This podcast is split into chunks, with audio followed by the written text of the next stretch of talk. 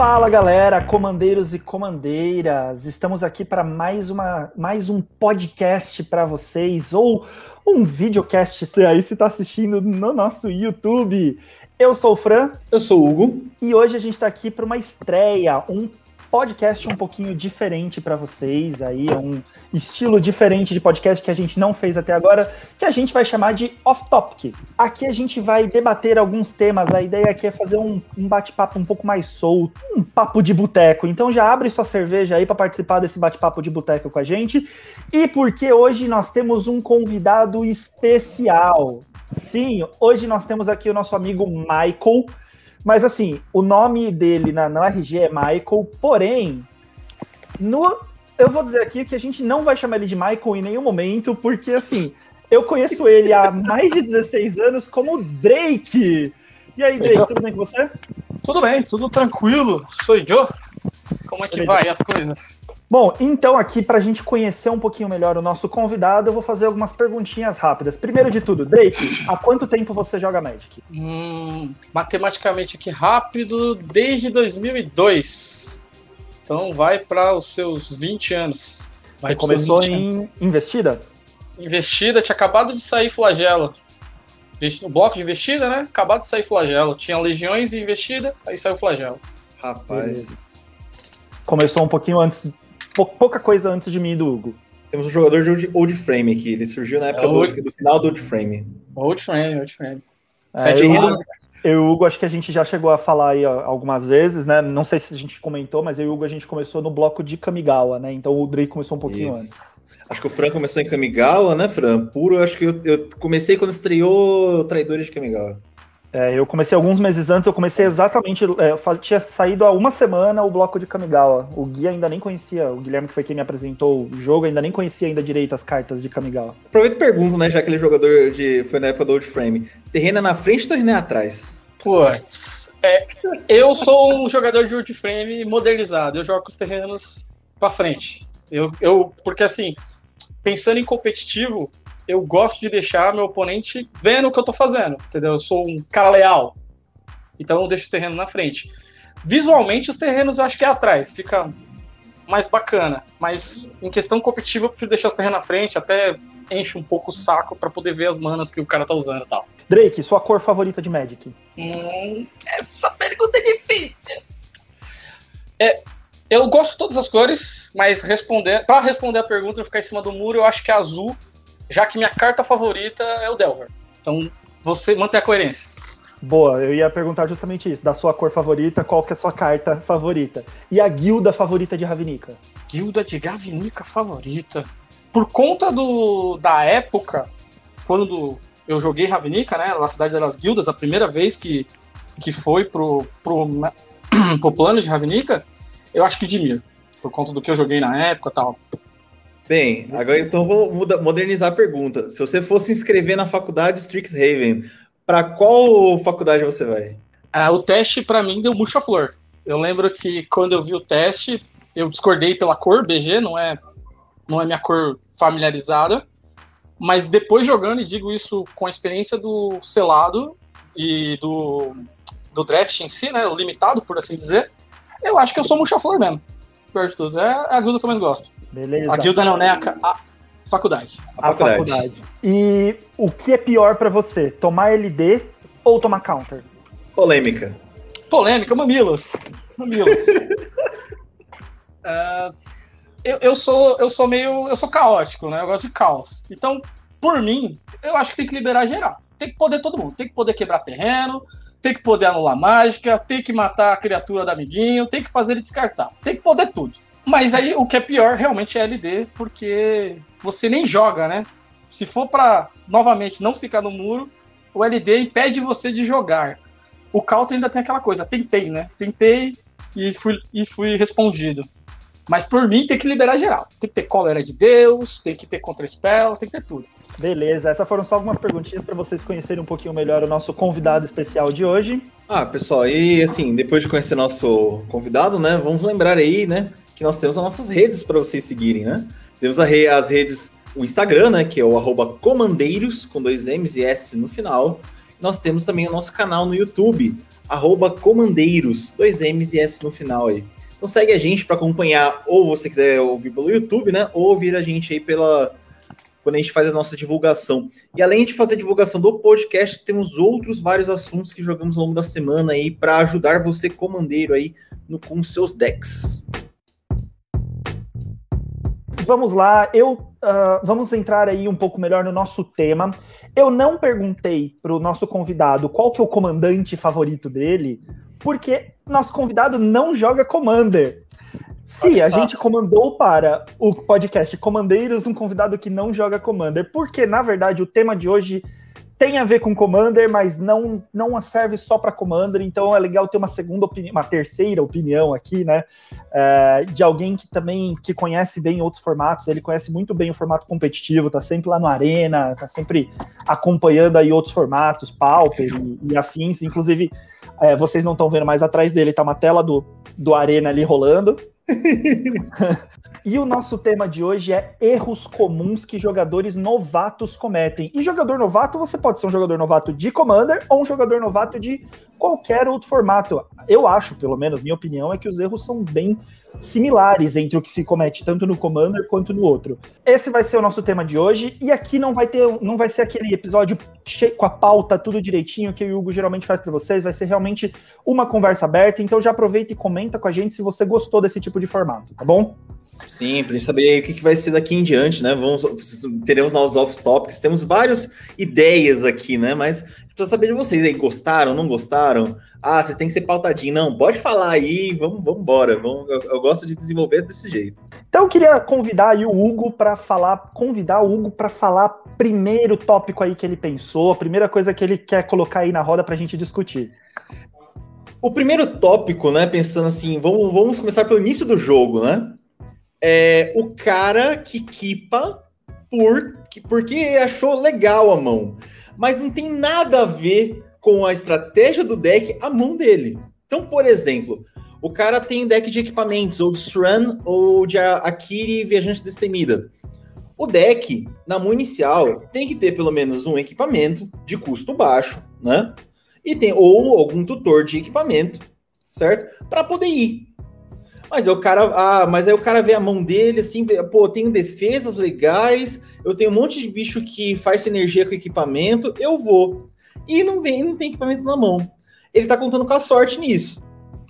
Vai vir, e se não vir, o que acontece? E aí, por outros exemplos, né? O cara que tem deck de arcades, que é um deck baseado em criatura com defensor, o cara vai sem ter criatura com defensor.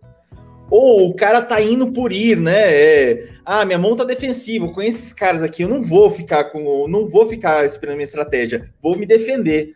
E aí a estratégia não vem. A estratégia não vem, o cara se irrita. Então, assim, a primeira coisa que eu quero puxar para vocês é o que, que a gente tem para falar pro cara que vai por ir, sem ir sem pensar na estratégia do deck. Acho que tem muito cara que tem medo do Mulligan, né? Que tem medo de começar com uma carta menos e tudo mais. Ainda mais no, se a gente for falar de Commander, que na real é muito amigável, né? Que geralmente as pessoas deixam dar uns dois, três Mulligans aí de graça. Não faz sentido você ir. É que eu vejo muitas vezes o cara é zoião, né? Veio uma carta que é muito boa do deck, mas às vezes a mão não tá suficiente. Tipo, tem dois terrenos, seu deck precisa de pelo menos três para começar a jogar. E o cara vai. Eu acho que aí é, é, é cara zoião, né? Eu acho que, que a, o ponto que o Fran falou é perfeito. Geralmente é, é, o medo do Mulligan. O Mulligan é uma mecânica do jogo. É parte da mecânica do jogo você trabalhar nas melhores mãos, principalmente com o novo Mulligan. Pensando em competitivo, é, o novo formato de Mulligan torna até os jogos cada vez mais parecidos. Não é uma coisa é, comum para o Commander, justamente pelo deck ser mais inconsistente, né? É, essa é a natureza do Commander, pelo menos eu vejo dessa forma. Ele ser um deck um pouco mais inconsistente para trazer um pouco mais de diversão. No cenário competitivo, esse novo Mulligan justamente proporciona você ter melhor consistência. Você realmente equipar com todas as fontes das cores que você precisa, aquele early game para você iniciar já tendo alguma coisa.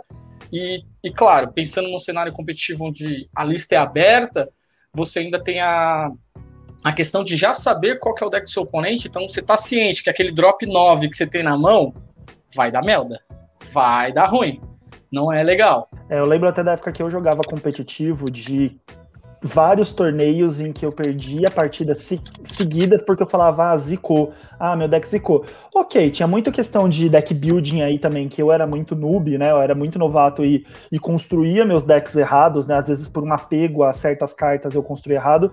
Mas tinha muito assim de partida que eu poderia ter pedido um mulligan e, e, tipo, eu não pedia porque às vezes vinha aquela carta que eu falava, ah, essa é a melhor carta do meu deck. Como ela veio, eu não quero ficar esperando ela vir de novo na próxima mão, né, e tudo mais. Sim, então, isso é, isso é uma coisa, assim, para quem é jogador novo, a gente tem que pensar muito bem no que você vai jogar.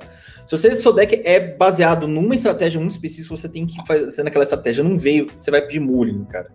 Normalmente no, na, no, nos grupos por aí, é Mulligan, como o Fran falou, de graça, 2, 3, ou o primeiro Mulligan faz de graça. Isso é comum entre o pessoal. Então, não se arrisquem com Mulligan. Quer dizer, não sei se não. Não tenham medo do Mulligan. Né? Se, se, você tem medo do Mulligan, cara, você, você vai passar raiva, porque, ah, eu não quero perder carta começar com 6, tá? Mas você tá começando com 7 cartas que não tem nada a ver com o seu deck.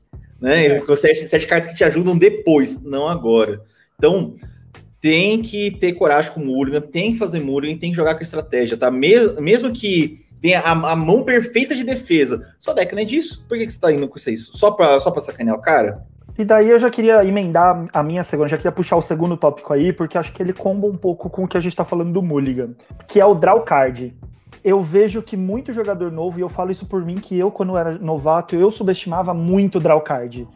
Eu eu não valorizava essa mecânica. Eu achava que o draw card era uma mecânica tipo assim: ah, pra que, que eu vou comprar mais carta? Eu preciso que tenha carta boa. Mas como é que faz com que as cartas boas venham na sua mão? E eu vejo muito isso, jogador novo subestimando o draw card, tira cartas que dão draw card para ele. Então, assim, mesmo que você não saiu com a mão perfeita, mas saiu com uma mão boa para começar, o draw card ele pode justamente ajudar a rodar seu deck para que as cartas boas venham ao longo da partida, né? Principalmente no Commander, gente, dá um card absurdo. Eu já vi partidas em que a pessoa ganhou, dominou a partida do começo ao fim, porque ela foi a pessoa que deu mais draw ao longo da partida inteira. E eu não entendia como é que tinha as pessoas davam tanto valor para aquelas cartas que faziam alguma coisa e davam draw, né? Eu falo assim, ah, essa carta, a única diferença dela para aquela outra é que ela dá um draw? Isso tanto faz, né? Não é, gente. Draw card vale muito a pena. Sim. A draw card é um negócio que, na minha opinião, né, você vê isso na prática. Ah, o cara fala de draw card, card de vendas. Ah, você vai comprar carta, você vai jogar mais, mais, vai vir as suas coisas. Na teoria, tem muita gente que fica assim, não tô convencido. Na prática, você vê. Eu vou dar um exemplo. É, eu tinha, por enquanto agora tá no stand-by, eu tinha um deck de arabo, e o Fran já tinha cansado de falar, Hugo, tu vai colocar draw card nesse deck. O verde e branco não se ajuda muito em draw, mas o que tem você coloca. Ah, Fran, não, eu coloco isso aqui, coisa que revela topo, sei lá, tal. O deck tinha coisa boa, mas o deck travava em situações muito específicas. E quando que o deck é muito bem, quando é excelente? Quando tinha alguma peça no jogo que fazia que oponentes comprassem cartas. Tipo o Edric, né? O, o espião. Como é que é mesmo, Fran? Espião. Ixi. De, o, espião, o, espião de Trest, né? O espião de Trest Tipo, eu comprava rodo. Eu falei, é, eu acho que eu tô entendendo aqui qual, qual é o bom do draw. E aí eu confirmei tudo quando eu fui montar um deck de arcades. Que é quando você joga uma barreira, você compra uma carta. É sensacional. Você compra, fica com a mão cheia, todas as suas defesas vêm, todas as suas, todas as suas jogadas vêm. Você sempre tem resposta para as pessoas, você sempre consegue fazer tudo o que você quer, porque você deu draw card. Então, assim, draw card ele é essencial no jogo. Quando o seu deck ele não tem draw card, porque a cor não ajuda, né? Tem outras saídas, aí tem saídas em colores, por exemplo, para você comprar carta, mas nunca deixa de lado o draw card. Draw card, sem draw card nos decks é muito complicado para jogar, tá? Uma hora você vai ficar sem mão, ou não tá vindo coisa boa, tá vindo tipo, ah, eu tô no terceiro draw de terreno. Aí, cara, aí tu vai ver o choro que é, né? Na, quando você não consegue comprar nada e você podia ter colocado no draw card para te ajudar. É, eu diria que a, eles, o jogador novo ele tende a subestimar o card advantage no geral. Ele tende a, a pensar, pô, sei lá, aquela criatura pequena, 1 barra 1 que vira e dá um draw. Que, que é aquilo? Nem tem uma carta nova hoje de Streak Heaven, a Simone, né? 1 barra 2, verde e azul, né? Uma, uma mana verde e uma mana azul. Ela tem a possibilidade de rampar um terreno, você colocar um terreno da sua mão em campo, e ela tem a possibilidade no late game, se você tiver 8 manas na mesa, você comprar dois cards. E, e é o tipo de carta que qualquer jogador iniciante olharia e simplesmente ignoraria. Falar, ah, vou matar aquele 5-5, esquece a Simone lá, a Simone não faz nada. Só que aquelas duas cartas que o seu oponente vai gerar em cima de você todo turno, vai acabar virando a bola de neve. Quando você entrar na competição um para um, ou que seria, você faz uma ameaça, ele responde com uma carta. Você faz, ele faz uma ameaça, você responde com uma carta. Aquela Simone vai fazer a diferença, porque aquela Simone vai gerar sempre duas cartas em cima de você. Isso é um efeito, até vocês podem no mesmo no mesmo tópico para vocês comentar um efeito muito claro que a gente vê em Planewalkers. Por isso que Planewalkers eles são tão fortes. Porque geralmente eles são uma carta que gera um advantage. Vamos levar exemplo a Vivian, a que mais, que mais recente que está jogando no T2, eu não lembro a edição dela agora. Acho que é Icória. Ela é 5 manas, entra com 3 marcadores de lealdade, você sobe um marcador nela, ela vira 4 marcadores de lealdade, e ela coloca um token 3-3 com três possíveis habilidades: ou alcance, ou atropelar, ou vigilância. Daí, no seu turno, você vai responder essa Vivian. Só que ela já deixou o token lá. Ela já deixou um advantage lá. Então, para vocês comentarem, né? Comentarem, essa questão. O Planewalker ele acaba gerando um 2 para 1 no caso da Vivian, porque ela deixa um token, você lida com ela, mas ela deixou para trás uma coisa que você vai ter que lidar uma hora ou outra, eventualmente. O card ele já fez o que ele tinha que fazer, né? É, essa, essa capacidade de você que dá muito draw, né, ter sempre uma resposta na mão, é, é algo até que depois que o Hugo aprendeu a botar draw na, nos decks, ele se tornou um adversário muito mais difícil da gente conseguir eliminar nos mesões, porque ele sempre tem resposta na mão. E ele começou a jogar de uma forma assim, não só ofensivamente, mas de uma forma a equilibrar o ofensivo com o defensivo. Mas como é que ele sempre tem resposta?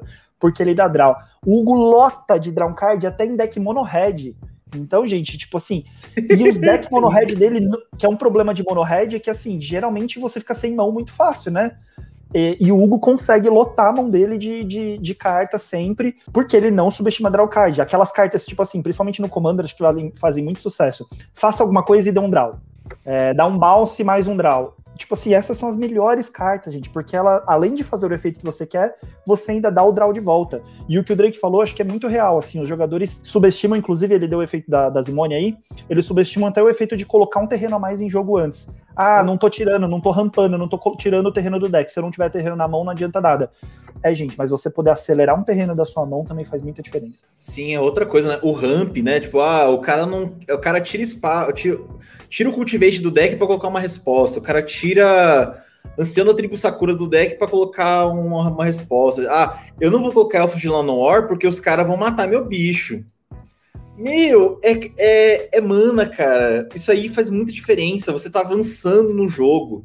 Tá? Você, no começo do jogo é espetacular. Ao longo do jogo, também, tá? Não é nem todo momento é bom você ter um ramp e o pessoal tira fora.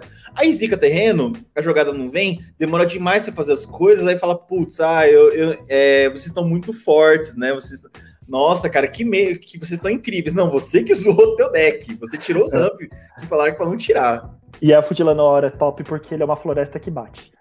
É um floresta então, que bate. tipo assim, certeza que você já teve alguma partida em que ficou, o cara ficou por um de vida e esse um de vida poderia ter sido um Lanoir que você deu de dano nele.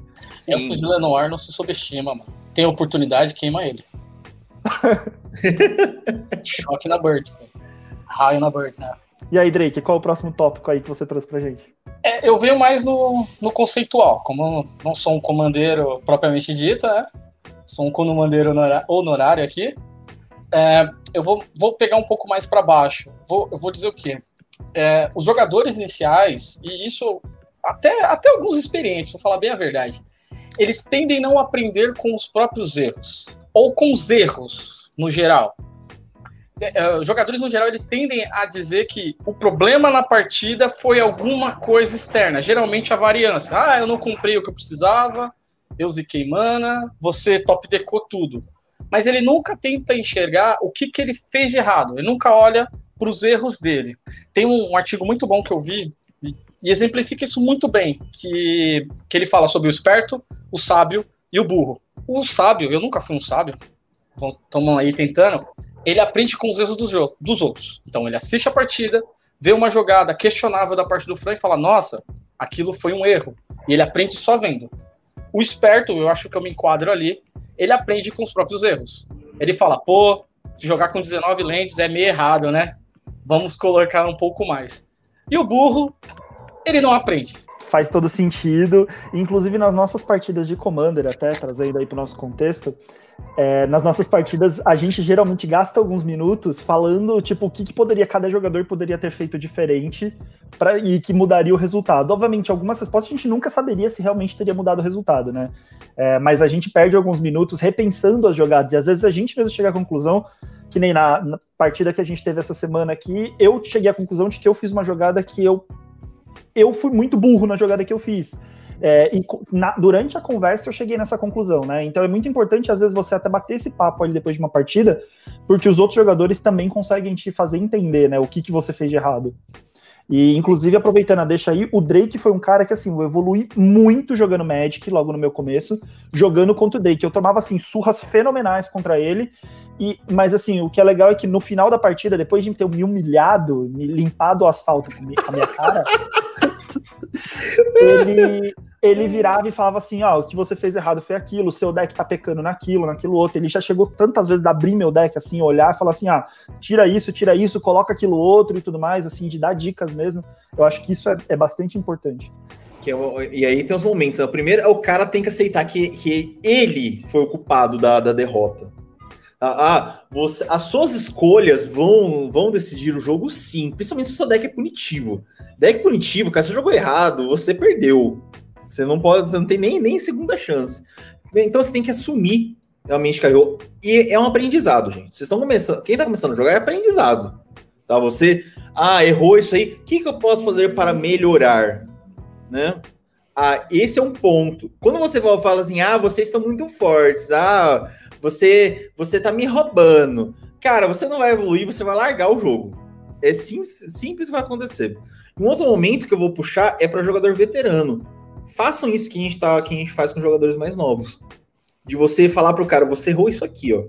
Você tira essa carta fora. Ah, sabe por que, que é bom você ficar rampando? Por causa disso aqui, ó. Sabe por que é bom você comprar draw? Porque senão vai ficar com mais mão vazia, ficar chorando que tá com mão vazia. Então, o jogador mais velho, ele tem que falar isso também, porque ajuda muito. Porque assim, quando o jogador novo, ele tá errando muito, ele sabe que ele tá errando muito, e ele não tem por quem ajudá-lo, né? Ele tá tentando, mas não consegue, e ninguém ajuda, esse cara desiste do jogo. Tá? A gente teve, a gente tem, conhece muita gente que desistiu de jogar, né? Já viu por aí, falar, ah, eu não vou jogar mais isso aqui, porque os caras estão aqui para me ferrar. Eu tô tentando aprender, os caras me ferram. Né? Então, assim, é mesmo cenário competitivo. Se você viu que o cara fez besteira, o cara é novo, ajuda o cara. Dá um real pro cara, não custa, não custa nada fazer isso. É é aquela coisa, né? É a sua comunidade. Se você tá jogando com aquela pessoa, possivelmente ele faz parte da sua comunidade. É sua lojinha, é seu amigo de bairro, é que nem a gente que já é colegas há muitos anos. Então, uh, aquela pessoa progredir, melhorar como jogador, vai melhorar a minha comunidade. Ou seja, eu vou melhorar com ele, é um bate-bola. Se ele ficar melhor, vai chegar um vai aumentar a dificuldade para mim. Então, eu vou melhorar também. Fora o fato que é, é, é da natureza humana. A gente aprende melhor quando tenta ensinar. Né? É, é claro, qualquer assunto, qualquer assunto, principalmente tecnologia, né? A gente sempre é, fixa melhor a ideia, os, os fundamentos, quando tenta passar para frente, quando a gente externa. Porque justamente a gente realmente fixou. Então a gente está bem, bem claro na nossa mente quais são os fundamentos para a gente poder replicar, né? Sim, e aquele jogador novo, né, que aprendeu, ele vai trazer mais gente para a comunidade. Ele vai ele conhece outras pessoas, vai falar, ó, oh, tem um jogo legal aqui, a comunidade é legal, tá, os caras ajudam. E você vai crescer seu grupo de mesão, vai crescer seu grupo de Magic, qualquer, qualquer grupo, né, quando você ajuda os outros dessa maneira. Entrando aí um pouco nesse tema aí do que vocês falaram de ajude o, o coleguinha mais novo, eu queria fazer um contraponto que eu vejo que, é, que acontece muito de jogador novo acreditar 100% cegamente naquele jogador mais velho. Bem, temos exemplos. É, assim, é, acontece muito, e, e, daqui é um, é, um, é um tapa na cara de duas pessoas ao mesmo tempo, né? Tanto dos jogadores novos que acreditam cegamente em pessoas em pessoas que estão mais tempo jogando Magic, quanto do jogador mais velho que acha que não pode aprender nada com um jogador novo. É, esse, esse tópico aqui eu queria falar no sentido de assim, a gente tem exemplos de a gente participa, eu participamos de muitas comunidades de Magic aí afora, em exemplos em que, assim, eu vou citar, eu não sei quem é, se você tá me ouvindo, for você quiser se, se, se manifestar, mas assim, teve um cara que virou e falou assim: ah, eu tenho um deck de Otrime. E os meus uh, colegas falaram que eu não poderia fazer o Otrime da zona de comando pagando o custo de mutação. Jogadores antigos. E daí o, a pessoa simplesmente acreditou e aceitou é, que não poderia fazer, porque os colegas estão mais tempo no Magic e falaram: não, você é novato, você está falando besteira. E daí, assim, gente, Magic é, é, um dos jogos mais complexos, se não for o jogo mais complexo que existe. Tem regras pra caramba. E é impossível você dizer que sabe todas as regras. Assim, a menos que você seja um juiz, que você estudou e tudo mais, e ainda assim, eu já vi juiz ter que ir para em campeonato, ter que ir para o fundinho lá e consultar o manual para ver o que, que ele estava falando. Então, assim, eu não sou um juiz, eu não sou expert. Pode acontecer sim de vir um jogador novato e eu falar que uma regra é X e o jogador novato falar que é Y, e o jogador novato tá mais, tá mais certo do que eu. Então, assim, uma coisa é você orientar e dar dicas para um jogador novato. Outra coisa é você, o jogador novato, aceitar que tudo que o jogador mais velho fala é a lei, é real, né? Principalmente falando aí em termos de regras. Sim, é, é importantíssimo. Assim, outro caso, né? Tipo, já, já, já ouvi já jogador falar para mim que, ah, eu acredito em vocês. Eu sei, eu, eu, eu só tô crendo o que tá acontecendo. A gente poderia colocar um bicho 20-20 golpe duplo lá quando bate, quando bate, pega todos os comandantes e ataca o mesmo cara, que o cara acredita. Né? Ou pode falar que aquela carta ali é tipo uma phase, bateu ou perdeu o jogo. E o cara acredita. Ah, eu tô acreditando, tá, tô acreditando. Não é assim, pessoal. Não pode acreditar por, por, as duas razões que o Fran falou. Uma, ou o cara tá mal intencionado. Dois, o cara não sabe da regra. Então, assim, você, você jogador novo, você, você precisa criar também o costume de ler as regras. É chato, é, tem uma cacetada de, de regrinha, né? Um PDF gigantesco para ler do Gator. É, é, tem, é chato, é, mas vale a pena para você entender melhor o seu deck, melhor, entender melhor o jogo e o que está acontecendo. Porque senão você pode ser tapeado, tá? Lembrando também, você jogador novo, tem um outro, um outro momento. O cara, quando vai te ensinar o jogo, não vai te ensinar tudo. Porque senão você vai ficar perdido. Por exemplo, imagina assim. Vocês dois já sabem. Imagina no primeiro dia que o cara tá aprendendo a jogar Messi, vai ensinar as fases de. A, a etapa de combate. Todas as, as fases da etapa de combate. O cara vai falar: Oi? Hã? Não, não, tchau. Eu não vou jogar esse negócio aqui. Como assim é prioridade? Como assim manter a prioridade? Não, não quero jogar esse negócio. Você vai aprender isso com o tempo. E tem cara que é emocionado, eu vou falar a palavra emocionado, que a criatura triga quando ataca, mas o cara já tá lá batendo, sentando 50, não deixa nem, nem responder. Né? Porque o cara quer ser malandrão. Ah, eu vou. Eu, eu, o cara tem o exemplo do deck do Zur Encantador. O cara já bate, já tá, já tá com o deck na mão buscando encantamento. Não deixou você nem responder. Se é jogador novo, não vai entender aquilo. Se é jogador mais vai falar: opa, bota esse deck em cima da mesa, porque eu tenho direito a responder a sua entrada de fase de combate. É, né? eu só tenho... fazendo um, um contraponto é. aí do que o Hugo falou, não necessariamente quem ensina a regra errada está ou tentando proteger ou tentando pa passar a perna, tá? Pode ser que a pessoa, por mais que seja jogador antigo, não saiba a regra. Já existiram muitos casos nos nossos mesões em que a gente falou uma regra, todos os jogadores antigos da mesa concordaram que a regra era aquela, e um jogador mais novo, Augusto, aliás, forte abraço para Augusto aí se estiver ouvindo a gente, tava falando assim: não, vocês têm certeza que a regra é essa? E a gente não, é essa sim. A partida acabou, ok, foi. O Augusto foi procurar e descobriu que a regra estava errada, que a gente falou a regra errada. E ninguém ali foi na maldade, foi simplesmente porque a gente, a gente não sabia como é que era a regra corretamente, a gente achava que estava fazendo correto, né? Sim. É, eu, acho, eu acho que aí é, aquela, é, uma, é um ensinamento para a vida. Acho que claramente é um ensinamento para a vida. Você, novato em uma coisa, você não pode dizer amém para tudo. E tem que se questionar, tem que procurar saber. Se você gosta daquilo, você tem que procurar estudar. Infelizmente, Magic é, é isso. Para ficar melhor no jogo, vai ter que estudar, vai ter que assistir várias partidas, vai conhecer várias cartas e vai ter que ver as regras. Não adianta ser preguiçoso, não adianta deixar no automático, né? Tem que, tem que ir atrás. E você, como um cara mais velho, bata de novo naquele papo da comunidade, não adianta você tentar levar uma micro vantagem só para ganhar uma partida. Não, não tem valor, não tem valor nenhum. É, não é sobre isso. Né? É a competição e não quem ganha, não é o troféu, é a competição, é ser difícil, é, é essa é a parte legal do Magic, é ser difícil de ganhar. Se vem fácil, não tem valor, não tem graça. Não tem graça ficar jogando, ah, vou ficar batendo aqui no jardim de infância aqui. O pessoal aqui com seus decks de Goblin, eu dando cólera de Deus, devolvendo pra mão. Ah, que divertido, que legal. É. não dá em nada. Você só vai... Ah, você vai ganhar, beleza, mas depois o cara vai embora. Tá. Parabéns, parabéns. Você conseguiu acabar com um playgroup. Parabéns. perfeito. Você, você, você, acabou com a graça. E, é, e, nova, e isso também. E o inverso vale.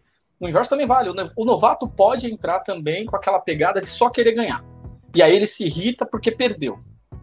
E o, e o velho pode achar que já sabe tudo. E não tá, não tá preparado, não tá aberto para aprender novas coisas, novas regras. O próprio Magic mudou de regras centenas de vezes.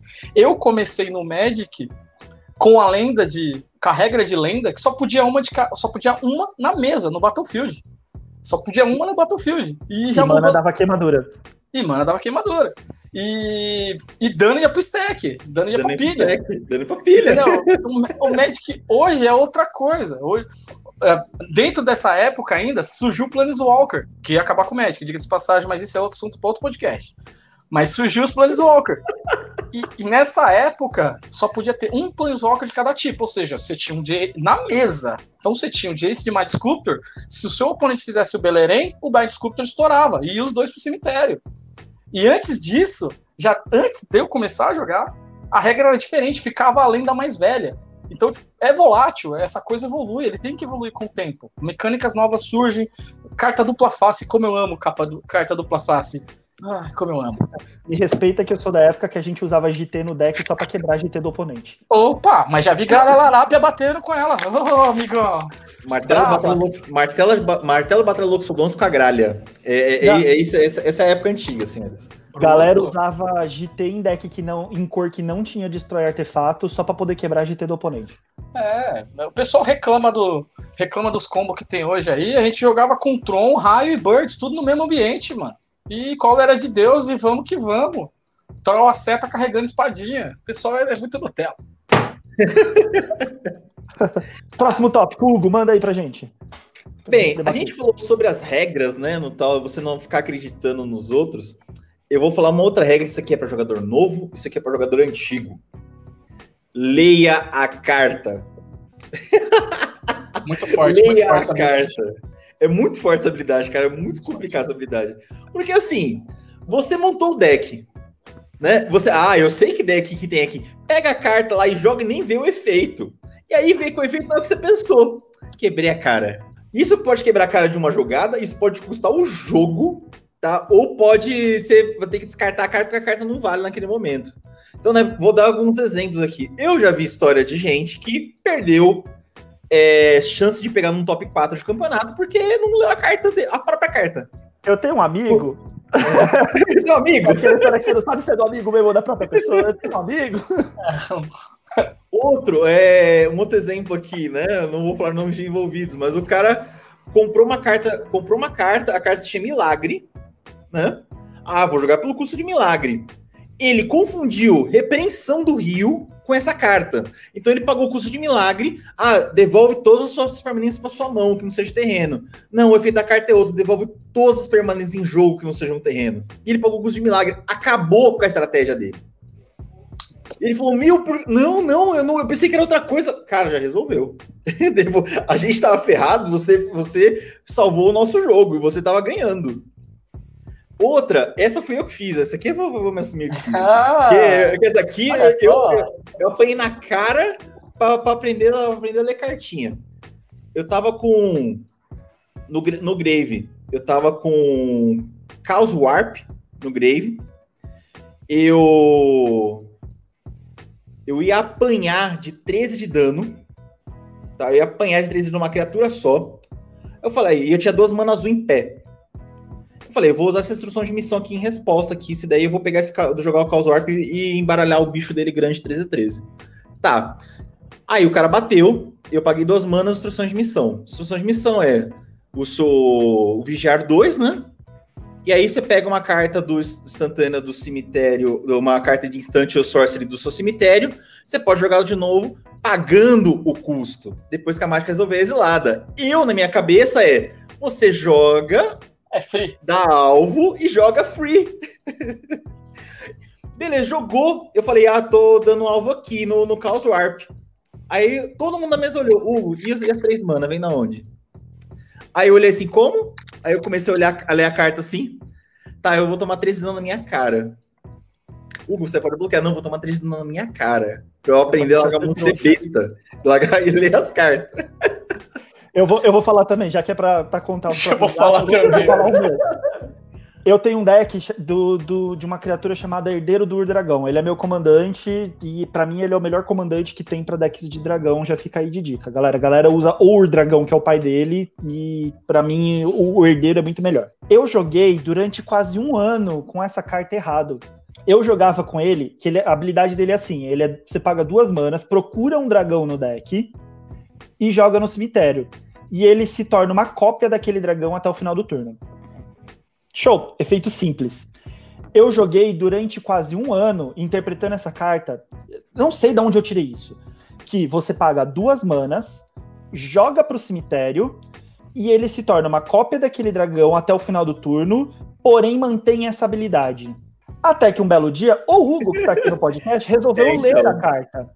E daí o que, que eu fazia? Eu transformava num dragão, batia com aquele dragão, trigava o efeito de ataque. Por exemplo, eu buscava algum dragão que trigava o efeito quando ataca. Daí, durante a etapa de combate, em resposta à, etapa de dano, eu buscava outro dragão que trigava o efeito quando causava dano. Que daí trigava o efeito do dano também. Então, ou seja, jogava dois dragão no mesmo turno pro Grave e trigava dois efeitos, o no combate e o do dano. Stonks, né? Estourei!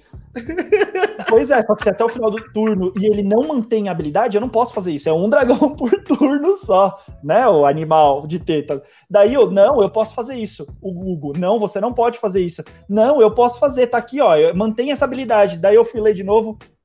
Ah, deixa quieto, né? Vamos, vamos parar aqui essa brincadeira. Né? a cara do Fran quando ele leu a carta. Tá, a cara do Fran, assim, caiu uma lágrima dele, cara. Gente... é, eu, eu, ele sentiu, cara. Tino. O Tino é. Galvão. Tino, sentiu, sentiu. Eu ainda uso esse comandante. Não, ele não é tão forte quanto era antes, mas ainda para mim é o melhor comandante de deck de dragão. Aí sentiu, sentiu. Cara, uma lida, uma lida, todo mundo. Hum, é, não, é, os oponentes, os oponentes já passaram por esse dragão e nunca leram. Já tomaram Bem, esse combo aí vocês estão vindo esse podcast, já jogaram contra o Herdeiro de Dragão, vocês têm direito a recall com o Sr. Francisco. É, é. Você tem direito a dar três tapas na cara dele. É. Passando álcool em gel, claro, estamos na pandemia, passa álcool em gel e dá três tapas na cara. É isso aí. Não, é, essa questão de ler as cartas é muito forte, a gente usa sempre no nosso grupo de arena. E nesses tempos, assim, se no físico, no físico, você tem que ler a carta para ter interação, é o mínimo, né? tem que ter um mínimo de leitura ali, você vai ter que ter, ah, o texto é grande, ignora. Imagina no digital. O que tem de carta que pisca e nego não sabe o que, que tá rolando? É, é, é nego que tenta dar draw card com Narset na mesa, é nego que tenta reanimar bicho com jaula na mesa, é, é nego que, tem, que desce o terreno e tinha uma Reidane e o terreno entrou virado porque era nevado. E aí, velho, é ler as cartas, explica a carta. O que, o que já rolou de balão com Question Beast, eu, eu tenho o hábito de ver muita live na Liga Magic, né? E aí o chat lá, às vezes surge com cada pérola, cada pérola, porque ele fala, oh, eu bloqueei a Question Beast com meu Polucranos e meu Polucranos morreu. Explica para mim o que, que aconteceu. É, você leu a Quest Beast? O texto é meio grande. Você, você já leu as letras miúdas lá, embaixo das três cabeças? Tá assim, o dano não pode ser prevenido no combate? Você leu? É, é, é, absurdo. O jogador de Magic, como a gente gosta de falar, e se você se ofendeu, é tudo mula. É tudo mula. Não lê as cartas. É tudo mula. Não, tá no chat, é mula. É complicadíssimo, porque assim, o, o, maior problema é quando você tá confiante demais que você conhece o deck. E aí, nesse momento, o seu, o seu deck vai te tapear é nesse momento que seu deck vai te tapear. É. é tudo na vida. Quando você tá seguro demais de uma coisa, é quando a vida vai te dar rasteira. Aproveitando, inclusive, que o Drake falou, se você se ofendeu, se você se ofendeu com alguma coisa do que a gente tá falando aqui, eu queria dizer o problema é seu, mas não, não é isso que a gente fala aqui, a gente tem que ser legal. Na verdade, assim, gente, a gente tá aqui, a gente não quer cagar regra, tá? A gente tá aqui para dar dicas para melhorar todo mundo, para melhorar a comunidade. Mas se de repente você discordar de qualquer coisa do que a gente tá falando aqui, ninguém tá aqui para cagar regra. Talvez o Drake esteja, mas não é a minha intenção. Eu tô aqui pra cagar regra. Eita, polêmica. polêmica. Não, brincadeira, eu tô aqui pra cagar a regra. Eu tô aqui pra cagar a regra. Se você não gostou e tiver um contraponto bom o suficiente, a gente debate. Estamos aqui pra debater. Se você Change mind. É, se você abrir minha mente, estamos aí. Porque aqui é o caos. Não, assim, obviamente, Magic, a gente não pode querer cagar regra, porque qualquer coisa. é, Eu já tomei tanto na cara em Magic que eu tinha certeza absoluta sobre uma coisa e daí outra coisa veio e alguém deu um tapa na minha cara e provou o contrário. E, tipo assim, carta que eu falei, essa carta nunca vai ganhar jogo, a pessoa vai lá e ganhou o jogo de Opa. mim usando aquela carta. Então, assim, a a- o fato é, a gente não tá aqui pra ofender ninguém, tá, gente? Então, segue o baile aí, eu só queria fazer esse disclaimer. Sim, essa O- semana a gente aprendeu ofender regra é legal, nova. pô. Ô, Fred, essa semana, é, então, essa, essa semana a gente aprendeu regra nova. Lembra a, a regra da, do suborno? Que a gente, a gente não. O que, que a gente pensava aqui, né? Os, os doidão aqui. Manda. Se, é, por exemplo, né? Eu. Tá, o Fran foi lá, usou suborno pra pegar uma criatura do meu deck e colocar em jogo. E aí o Fran morreu. O Fran perdeu o jogo. A criatura volta pra mim. Até a gente pensava isso até semana passada. Não, a criatura vai embora. A criatura exilada. Porque ela não tem dono, ela não tem, é, ela não tem controlador anterior na, hora- na hora do cheque. Mesma coisa vale pra você reanimar do cemitério. Mesma coisa vale se você pegar coisa da mão do outro. Se, se o, o cara que te roubou perdeu o jogo, não volta pra você por reparação. Você perdeu aquela, você perdeu aquela carta também. Por reparação foi ótimo. O cara te sacaneou duas vezes, porque ele te roubou recurso, e aí depois que ele sumiu, ele fez com que você exilasse esse recurso contra a sua vontade. Toma não cuidado. Se, toma cuidado. Se o shield for parecido, vai pra casa dele. Toma cuidado. mas, mas zoeiras à parte, é, a questão do que a gente fala não é nem, ques- nem cagar regra, nem explicar regra. Eu diria que é atalhos. A, a gente se calejou, aprendeu coisas e estamos aqui replicando. Então você não precisa passar pelo aquele caminho para aprender o que a gente aprendeu. Estamos oferecendo atalhos. Você pode aceitar, você pode galgar o seu caminho. Acho que a- a- o grande foco é esse. E até pelos nossos primeiros primeiras regras, primeiras é, ajudas são nesse foco. É você procurar melhorar seu jogo. Então você procura estudar de alguma forma, seja ouvindo esse podcast, seja lendo artigos. Ou assistindo alguém jogar. Assistir pessoas jogar é, é incrível o poder que tem assistir outras pessoas jogar. Você aprende muito é, usos diferentes que aquela carta teria, né? Você nunca pensaria em usar aquela carta daquele jeito, daí você vê a pessoa usando você fala, caraca, olha, eu nunca tinha pensado em usar isso. Mas voltando aqui um pouquinho no, no que o Hugo falou de leia a sua carta, gente, tem uma coisa que me irrita muito é quando eu jogo com o jogador e o jogador fica lendo durante o jogo, conhecendo a carta durante o jogo. Leia as cartas do seu deck não só para você é, não jogar a carta de forma errada, como foi o caso, os exemplos que eu e o Hugo demos mas para você também não ficar enchendo o saco, aprendendo a sua carta no momento em que você tá jogando. Gente, como é chato a pessoa ficar lendo, tipo assim, peraí, deixa eu ver o que, que as cartas da minha mão fazem. Tipo assim, a menos que seja a sua primeira partida, que você pegou aquele deck e tá jogando com aquele deck ali na hora, se você já teve um tempo antes com aquele deck, leia ele, né? Ok, primeira partida também não, né? Não vamos ser xiita, mas assim, Acho que até umas duas, três, quatro partidas, beleza, você não conheceu o deck. Mas a partir do momento que você já ficou alguns dias com aquele deck lá, leia as cartas, conheça seu deck para você até saber o que ele pode fazer, como você pode se livrar, que carta que você precisa para se livrar de determinada situação ou não, né? E, e, mano, é chato pra caramba a pessoa ficar lendo, conhecendo o deck enquanto tá jogando. É, eu acho que ele pode até abrir o deck, né? Fazer contagem, né? Falar, olha, quantos goblins eu tenho, quantos equipamentos eu tenho, quantas manas eu tenho, porque aí no meio do jogo ele até faz esse- essa, essa contagem. Pô, eu preciso buscar um land no deck, mas eu ainda tenho land básico no deck para ser buscado. E, e então isso pode mudar a linha de jogo dele, porque ele faz uma Fabled Passage, por exemplo, busca, tenta buscar um terreno básico, não tem e mama, sendo que ele podia ter feito uma land diferente que estava na mão dele e usar aquela land. Então, conhecer o seu deck como a ti mesmo é interessante. É uma dica que fica aqui. Aprendi agora e tô, tô lançando aí. Ah, é, é isso, gente. Que assim, Pô, o cara tá lendo as cartas, primeiro, se o cara teve uma passada de rodada, o cara não leu a mão dele e tá lendo no turno, meu, já, isso, isso irrita. Você tá muito tempo jogando, irrita mais. E aí o cara, toda carta que ele compra, ele começa a ficar assim, olhando assim, a lenda. Cara, você tira a dinâmica do jogo. Porque as pessoas elas começam a parar de ter foco na estratégia dela, começam a falar, ah lá o chatão.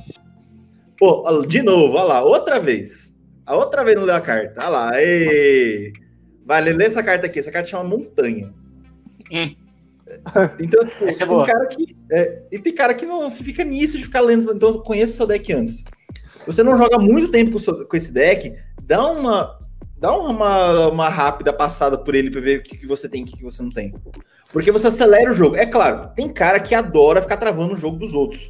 É, é um padrão. Mas você tra estar travando o jogo dos outros porque você está lendo as cartas no meio do jogo é complicadíssimo. É, o pessoal não vai querer jogar mais com você. Os, os outros nos outros, né? Que eu vou até aproveitar para puxar um outro assunto falando nisso, né? O Fran falou sobre ler as cartas no jogo. Mas antes, deixa eu contar um caso engraçado. O Hugo falou aí, da, tipo, leia aqui montanha, leia essa montanha, né? Antigamente, para quem não é jogador nunca viu uma, uma montanha old frame, antigamente as montanhas básicas elas vinham com texto, né? Vire, gere uma montanha. Quando eu era noob, tava começando vermelho. a jogar. Já era vermelho. É, já era uma vermelha. Quando eu era noob e tava começando a jogar, aliás, é um erro comum aí de muito jogador, tinha lá escrito vire e gere uma montanha. Eu, na minha ingenuidade de jogador novo, achava que eu virava aquela montanha, ela ia gerar a mana mais a montanha. Eu estourei, mano, essa montanha gera duas. Eu botava no deck e achava que era duas mana. Ó. Tonks. O oponente não lia a carta também, bora, gera dois aí. gera dois, vamos. Tô acreditando em você, gera dois. É, gera dois. Faz o dragão aí e me bate aí. Desculpa, eu só queria contar a história engraçada de coisa que pode mandar ver. Ah, Ai, que sensacional. Não, tá, então vamos lá. Eu vou até puxar outro assunto. É o cara que. Não é o cara que lê a carta que atrapalha o jogo. É o cara que não está jogando. É o ah, cara é que, tipo, ele, ele tá lá. Ele tá, ele tá com você na mesa, o corpo dele tá lá, o espírito não tá. Porque o espírito dele tá trocando cartinha na loja, o espírito dele tá conversando com o crush no, no, no Zap Zap, tá marcando o rolê de mais tarde. O crush tá fazendo qualquer outra coisa, respondendo e-mail de trabalho, tá, mas, mas, o cara tá respondendo e-mail de trabalho, mas o cara não tá na mesa. Ele não tá prestando atenção no jogo. Gente, você é jogador novo, você tem que ter, como jogador antigo, que você tem que focar. Se o cara não tá querendo jogar, ele tá querendo fazer outra coisa, ele vai fazer outra coisa. Reco ele recolhe e sai. Não seja esse, esse, esse cara, né? Do, do, o cara que tá fazendo qualquer outra coisa menos jogar Magic.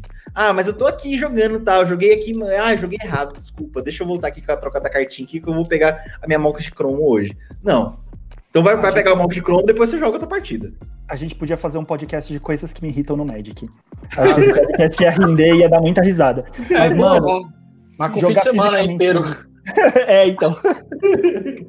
mas a gente podia. A, a, esse, esse, tópico que o Hugo falou, mano, é muito real. Mas acho que ele não é tanto para jogador novato. Mas assim, acontece muito em loja, PQP você tá jogando com o cara lá e o cara tá fazendo troca ao mesmo tempo que tá jogando com você. Mano, para e vai fazer a troca e depois você vem e joga, mano. As duas coisas não rola.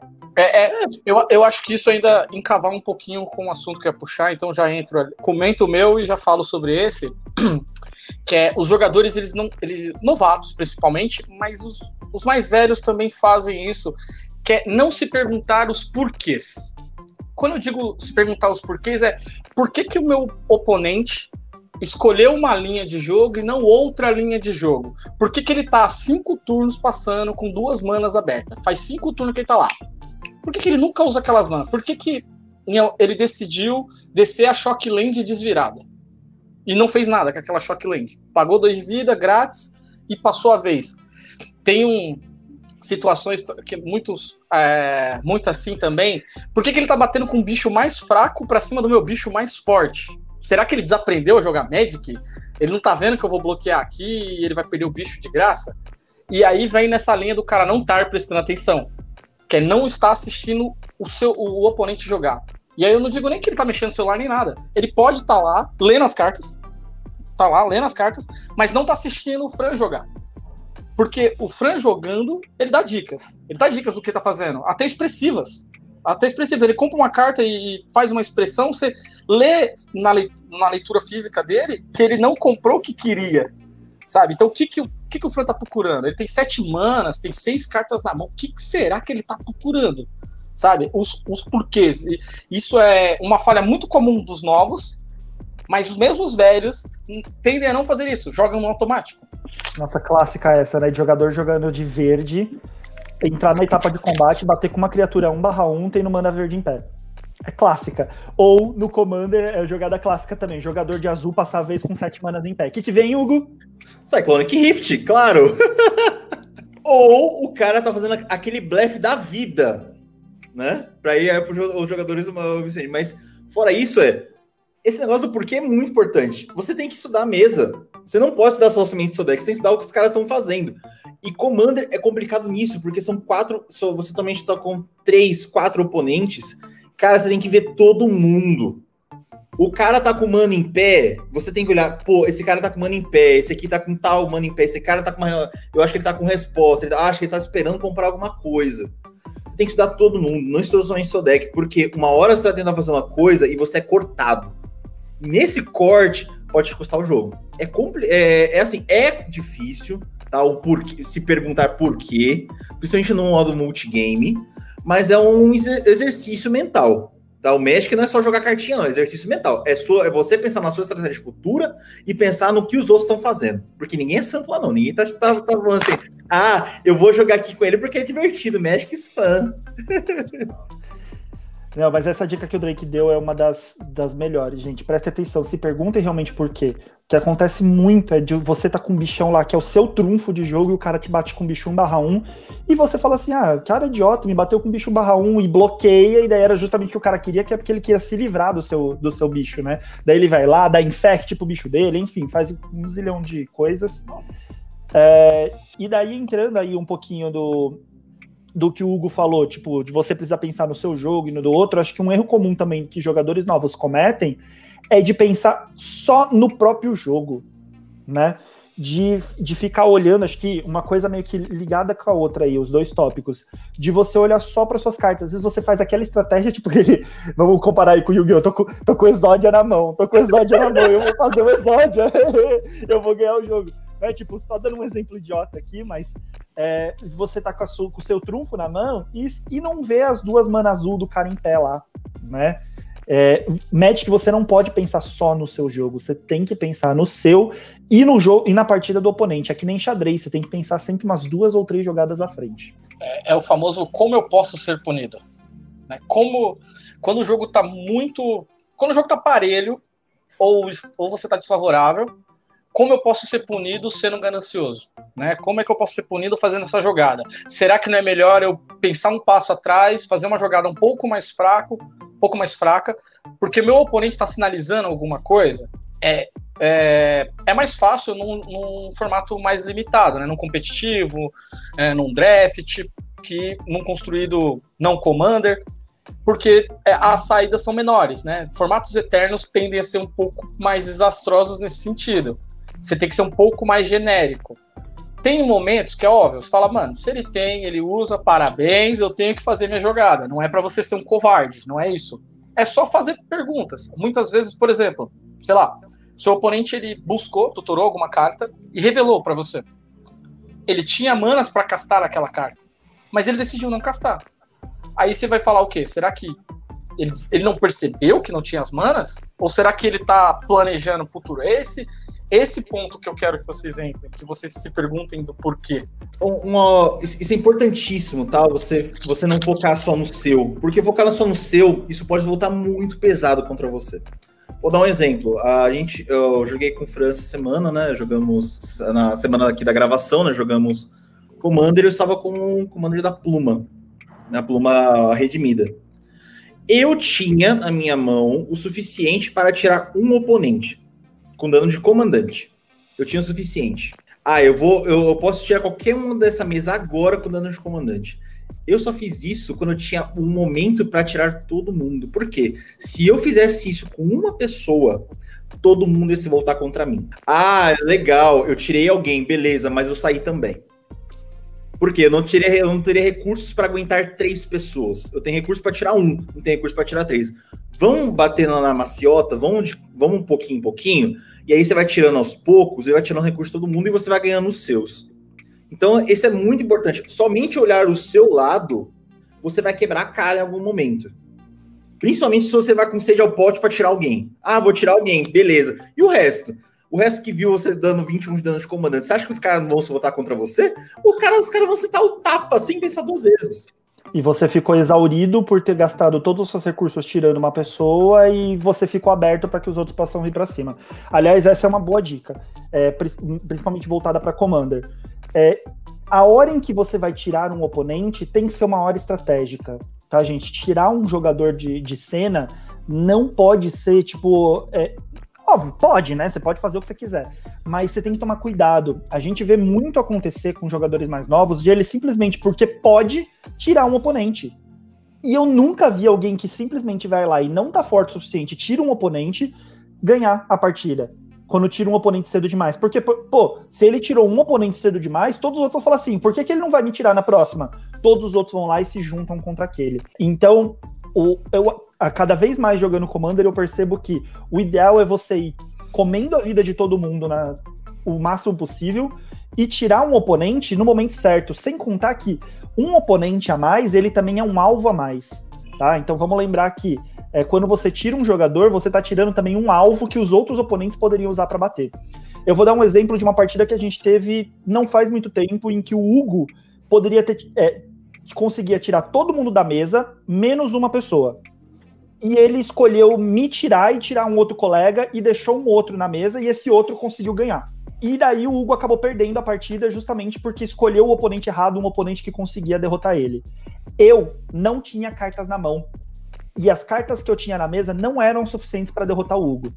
Só que ele ficou com medo do meu deck. Só que assim, eu tava dependendo de top draw, enquanto o outro jogador que ficou na mesa tava com a mão quase cheia. Então, assim, é, é aí mistura meio que todas as dicas, né? Ou se perguntar por quê, é o não pensar só no próprio jogo, pensar também no jogo dos oponentes e o é, escolher quando tirar um oponente, né? Então, aí o, o Hugo, se ele tivesse perguntado, Fran, quantas cartas você tem na mão? Eu teria respondido, eu não tenho nada a escolha dele seria óbvia. Se ele soubesse que eu não tinha nada na mão, a escolha dele seria óbvia, ele tiraria os outros dois e me deixaria porque sabia que eu seria alvo fácil para o próximo turno ele me matar. Porque o que eu tinha na mesa era insuficiente. Eu acho que aí é, é uma falha em perceber o estado do jogo, né? Entender que o estado do jogo ele estava travado daquele jeito pela quantidade de players e não exatamente pela quantidade de valor na mesa, vamos dizer assim. Eu acho que nessa, nesse quesito Commander, como bem, bem achista mesmo, nesse caso, né, por não ter experiência, fica muito naquela que, na questão, na dúvida, haja por último. Ah, é, é, um, é um filler que tem pro pessoal que joga de decks reativos, né? Na dúvida, haja no, por último. Você tá morrendo com o ataque do oponente? Não, não faz nada. Deixa ele se mexer e tentar tirar o letal. E aí você age. Se você se você, por exemplo, o seu oponente pode estar colocando uma pressão, atacando com várias criaturas para cima de você. Você faz as contas. Não tem letal? Bloqueia lá como se não tivesse letal, como se ele não tivesse brasolâmina. Bloqueia lá, ele faz a brasolâmina, você responde. Né? Na dúvida, haja por último. Então, você tá seguro que você vai matar todo mundo? Beleza? Tá pau no gato. Não, não faça isso, coitado do gato. Mas se, se você não tá seguro que vai. É, não, nada de pau no gato. Agora, se não tá seguro, fica na tua mão um pouco. Dá uma politicada ali. Tenta, tenta galgar uma abertura melhor. Eu vou até puxar uma outra nesse momento aqui, já tá falando de estratégia, né? A gente falou, tipo, ah, esse, esse jogo que o Fran falou, né? Que eu, putz, eu, eu, fiquei com receio, que é uma outra coisa que acontece muito com o jogador novo, com o jogador velho acontece pouco, mas acontece. Que é você se deixar ir pela emoção, tá? O jogador emocionado. Vamos lá, você né? Você nunca se perguntou os porquê do cara ter sete mana aberta ali, sete mana, ou se tem uma azul e seis mana de outras cores lá aberta, tomou essa Chronic Rift e perdeu o jogo. O cara que é novo normalmente fica com medo dessa estratégia. Tem muito cara que pode bater, estão blefando contra você, você pode bater e eliminar a pessoa, e você não vai porque você ficou com medo por causa do último jogo. O cara, ou, ou ah, eu não vou fazer tanto bicho assim porque vão estourar a minha mesa. né? Ou, ah, o cara tem uma mana branca, é um, é um, é um caminho pro exílio. Ah, eu não vou, vou bater nele. E você podia ter batido e virado o jogo para você. Outro momento, ah, o cara te bateu forte, porque você tava muito forte. O cara te bateu pesado. E aí você vai falar assim: ah, ah vai ver, você que vai ver só, eu vou voltar tudo contra você. E o cara, sem pensar, vai tudo em cima do outro. E o outro tem resposta. Quebrou a cara. Ou ele se voltou tudo contra uma pessoa só na raiva, ficou sem recurso e apanhou dos outros. Então, Não, isso, eu vou, é, isso eu vou dizer que eu faço isso. Falei, jogador velho também tem essas coisas. A emoção, controlar a, as suas estratégias é, com, é complicado, tá? Assim, você tá começando a jogar, você vai ganhar, você tá nervoso, tudo bem, a gente sabe. É no, as primeiras vitórias dá um nervosismo para você conseguir ganhar. Né? Ah, eu vou fechar um combinho, eu vou bater com todo mundo, tá, tá, minha sinergia funcionou, você dá aquela tremida de, de, de, de alegria. Mas você se deixar levar pelo medo de você ter, por causa de jogos antigos, você se levar pela raiva de apanhar pra cacete, cara, isso vai te custar muito jogo, tá? É, eu diria que jogadores eles tendem a criar dogmas, né? Eles, eles criam aquele padrão, então eles têm medo daquela jogada, eu vou perder toda a board, e como, como o Hugo bem disse, tem uma frase até que a gente repete no nosso grupo, que é medo de ganhar. O cara ficou com medo de ganhar. O, o oponente representou uma carta e ele ficou com medo daquela carta é, é aquele momento que ele não, o jogador não foi frio bastante. Porque assim, tá, ok, meu oponente pode ter uma resposta, ele pode exilar todas as minhas criaturas atacantes, eventualmente. Ele, ele está representando isso. Só que esse mesmo oponente, ele teve saída, ele teve uma abertura em algum outro turno que dava para ele ter feito essa jogada e seria muito bom, e ele não fez. Ele comprou carta suficiente? Quais cartas ele já usou? Em algum momento ele agiu de forma precipitada, porque se ele tinha aquela carta, por que, que ele não usou aquela carta? É, é, é estudar realmente o jogo, não só jogar o turno. A, a parte do xadrez é muito importante, é, é estudar o jogo.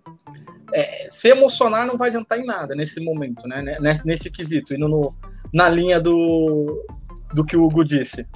Já vi jogador e... ter medo de uma carta que já tá no cemitério, que já foi usada. Sabe, Exatamente. tipo assim, ah, eu não vou bater porque fulano vai usar aquela carta em mim. Mas aquela carta já foi usada, já tá no Exatamente, grave era só gastar 3 segundos abrindo o grave. Abre o grave e dá uma olhada rapidinho. É, olhar o cemitério é parte do jogo, é, é, é, parte importante. Você notar essas coisas. O seu oponente, é, essa parte é parecida com, com poker, né? O seu oponente vai te dando sinais do que ele tinha e o que ele não tinha. O ato dele gastar uma, uma removal primal no começo do jogo indica que possivelmente ele não tem uma mass removal. Se ele resolver um bicho um por um numa, com uma removal premium, não vou saber usar um exemplo agora de Commander, mas pegando, no, pegando pelo próprio T2, usando uma, um Heartless Action, uma criatura ínfema, é, é que isso demonstra que ele não tem uma mass removal. Ou eventualmente você tinha uma criatura ímpar muito boa e uma par mais ou menos, e ele matou a par. Então ele vai dar um, um possível evento de extinção para ímpar, sabe? Ele já está planejando isso. Então, como eu posso sequenciar? Ele foi te dando essas dicas. É, o, nesse momento, quando você pega no emocional, fica puto, ou você compra aquela carta que você queria muito comprar, tipo, praticamente vira na mesa e não, não pensa muito nas jogadas, você age pela emoção e é onde você toma rasteira. É, agir pela emoção dentro da partida é muito ruim. É muito, muito ruim. A, a, outra coisa, né, também da, da parte da rasteira é tipo, você não vê, ah, você ficou com raiva desse cara aqui. Mas se você pudesse canalizar a raiva no outro, né, que, que, que tá ali querendo te bater também, mas tá quieto, você podia estar tá, tá, tá vivo, né? Ah, você não pensou que aquele cara ali que te bateu agora pode ser seu companheiro mais pra frente, né? Tem, é, é a emoção controlando o jogo é muito complicado, tá? Normalmente você vai acabar saindo por causa de, de raiva ou de medo eu vejo muito esse medo de ganhar que o Drake falou. É, acontece muito principalmente com medo de bater, né? Às vezes o cara tem os bichos lá, mas porque o oponente tem bloco para boa parte dos bichos, blocos maiores, o cara não bate porque vai, ficar, vai perder criatura. Uma coisa é você bater com tudo sabendo que tudo vai ser bloqueado, mas outra coisa é você não bater com medo de que, ah, porque eu vou perder algumas criaturas aí no meio do caminho. É, acontece muito com quem tem deck de token, faz token massivo. Daí você faz lá seis tokens, o oponente tem três blocos para os seus tokens, ah, eu não vou bater porque eu vou perder três tokens. Tá, só que pelo menos passou três, você deu três de dano no cara. Você vai comendo a vida dele, né? É, esse medo de trocar criatura, né? De bater, eu, eu, vejo muito jogador que só quer bater a hora que, que vai conseguir bater e causar o dano efetivo. Não, pô, você pode ir batendo aos poucos, né? Você não precisa ir batendo tudo de uma Sim. vez. Quer pensar um negócio, né? As, esses tokens são recursos, recursos têm que ser gastos, que é um outro eu vou puxar com vocês aqui. Tudo no Magic é recurso. O seu oponente é recurso, a sua vida é recurso, as suas cartas são recurso. O cara que tá lá do, do, do seu lado, que é seu oponente, pode ser seu aliado em algum momento. Para que tirar ele agora? Pode, deixa ele com uma aliada, 5 de vida, deixa lá aliado, depois você tira ele com, com, qualquer coisa. Delta 3 de vida, tira ele com raio depois o, a, as suas cartas na, no jogo são o seu recurso. Você pode perdê-los. Uma hora você pega de volta. Você vai ter mais coisas. Se aqueles recursos você gastou para poder bater no cara e dar aquele dano circunstancial nele que ele ficou chocado, beleza. Vida. Se você ficar um de vida e, vo, e você, você tem carta que paga vida para fazer um monte de coisa, você ficou a um de vida, mas ganhou dos seus oponentes, você ganhou o jogo. Ah, mas eu paguei muita vida. Tudo bem, você não ganhou o jogo? Ah, então. Então valeu a pena, né? Então, assim, vida é recurso. As suas cartas de jogo é recurso, seus oponentes são recursos. Então, o, tudo que você tem no, no jogo, tudo mesmo, é recurso. Não tenha medo de, de, utilizar, né? Porque a gente já veio, eu tava falando com o Fran em outros podcasts, que tem muita gente que tem medo de, o, de usar a vida como recurso. Né? Ah, pagar ponto de vida para acontecer alguma coisa. Tanto que até o deck de o pré-con de Murcha-Flor, né? Uh, ele vem mais como ganhar vida do que perde vida, porque se o jogador novo vê que tem muito perde vida dentro do deck, ele não vai querer jogar com o deck. Porque ele vai ficar com medo de jogar, porque, ah, eu vou perder minha vida, mas vamos bater depois. O que, que eu vou fazer depois? Aí o que, que eu vou perder o jogo? Aí é sem graça, né? Então não vou ficar com perda de vida, não, ganhar vida. Não, se você tiver. Tem muitas coisas que você faz pagar vida que te dão coisas sensacionais em troca. Disse o Mono Black. Isso aí. Não importa se você ganhar por um segundo ou por uma hora. Vitória é vitória. Então, gente, tipo, não importa se você ganhou por um ponto de vida ou ganhou com a sua vida intacta, mano. O importante é se você ganhou. Então, se você tiver lá aquela carta que vai comendo sua vida para te dar um recurso grande, bom, cara, usa. Só pensa que é uma estratégia arriscada. Você vai saber utilizar bem essa estratégia, mas vida é recurso, gente. Só, só tem monoblack nesse podcast, velho. Isso é louco. Ou, por exemplo, o cara tá com uma carta só no deck, ele se auto-milou, mas ele conseguiu ganhar o jogo, cara. Uma ah. carta só, tudo bem. Você ganhou o jogo. Ou você comp... ou seu deck é self. Ah, por que o cara tá dando tanto self-mill? Ou comprando tanta coisa assim absurda e descartando tanto? Porque talvez ele tenha um manico do laboratório. E aí ele vai ganhar por não ter mais carta no deck. Então, é, tipo, é, tudo é, é da estratégia. É. é, o os jogadores assim, isso aí é qualquer, qualquer quadro, novo, velho, tende a se apegar, olha, milou aquela carta, eu queria tanto comprar. Ah, é passado, cara. Aquela carta veio do seu deck, não estava na sua mão e não estava em campo. Você perdeu uma carta no deck, eventualmente poderia comprar, ok, mas ela não estava, não era um recurso real. Aquilo não te pertencia vamos dizer assim. Então não adianta, muita, isso acontece, é muito comum. Ah, mas se não tivesse milado aquela minha uma carta e eu tivesse comprado, eu teria ganho. Fala, mas não é assim. Se, se o seu deck se resume a uma única carta, tem, tem coisa errada aí, bicho. Tem coisa errada aí. Você tem que saber, tem que ter planos alternativos. E você tem que ter um jeito de recuperar aquela carta eventualmente. Ou você tem que ter outras formas de ganhar o jogo né? Tá, o, o, o, a, carta, a carta perdida direta do deck, é, é isso, isso é, é, claro. No T2 hoje, hoje em dia tem um deck de ladinos que ele se baseia em, em milar o deck, né? Do seu oponente, e ele tem vantagens por isso, por estar milando o deck do oponente. Eu e o Rodrigo, né? Vocês conhecem o Rodrigo? A gente costuma dizer que uma das win condition desse deck tem, existe duas, né? Atacando, batendo, mandando o cara a zero, e o mil a gente costuma dizer que tem uma terceira win condition, que na verdade ela é a primeira. Que é fazer seu oponente ficar tão puto por estar tá milando o deck dele que ele perde o jogo e começa a jogar errado. Ele começa a se auto-sabotar. É a outra win condition do deck. Então, você é, tá sendo hateado, vamos dizer assim, e, e, e, entra nessa carga emocional e entra, nessa, entra no jogo do seu oponente. É, é, o mind, é o mind game. É o jogo que entra na sua mente. Concordo em número, gênero e grau contigo. É, eu tenho um deck de Fenax que, que mila aí o, o oponente. E é impressionante o quanto eu tomo de hate assim que eu começo a milar o oponente. Eles vêm para cima de mim como se assim, como se eu conseguisse fazer as 100 cartas do deck dele desaparecer. Mano, eu jogo Commander. O cara tem 99 cartas do deck. E como se eu gente. conseguisse, num estalo de dedo, milar todas as 99 cartas de todos os decks. Gente, é o meu deck mais lento, é o meu deck mais fraco. É um deck que eu vou comendo muito pelas beiradas. Eu vou tirando recurso aos poucos. Você ainda tem um deck, o, o restante do deck todo para ganhar. Já aconteceu com a gente, deu, deu Hugo, por que, que você bateu em mim? Você poderia ter ganhado, se você tivesse batido no outro, eu ia ser o último oponente, era só ter feito. Tô dando um exemplo do Hugo, acho que nem foi o Hugo nesse caso. Mas assim, mas as pessoas começam a se desesperar por estar tá perdendo recurso do deck. Ah, mas você milou a carta XPTO. Tá, mas essa carta XPTO era a, 40, a carta número 40 de cima para baixo. Você ia. Nessa partida você não ia comprar 40 cartas. Então essa carta não teria vindo. Você se desesperou por estar tá sendo milado né, por estar tá vendo seus recursos irem pro cemitério. E já teve partida em que eu milei o deck inteiro, quase inteiro de todo mundo, e daí um cara vai lá e coloca, dá um. abrir os cofres, coloca todos os encantamentos e os artefatos. Então, ou seja, eu milei, e daí o cara foi lá e colocou tudo no cemitério pro jogo, ou seja, eu ajudei a pessoa ainda por cima. Então, assim, é, a galera se desespera, vai muito na emoção aí mesmo no, no deck. E eu queria fazer só um disclaimer aí adicional. A gente percebe o quanto o jogador é antigo quando ele chama standard de T2, tá? Ah. Não, não. Eu terminei de falar, eu terminei de falar T2 e tem um detalhe, é o único formato que eu chamo de T2, assim, pelo número, né? Porque também é o único que ficou. T3 nunca pegou, né? Que é o é o limitado.